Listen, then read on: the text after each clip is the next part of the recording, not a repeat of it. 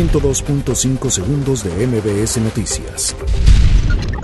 Asegura Andrés Manuel López Obrador que no busca vengarse de Carlos Ahumada. La Procuraduría General de Justicia de la Ciudad de México investiga robo de cajas fuertes en residencia de Carlos Ahumada.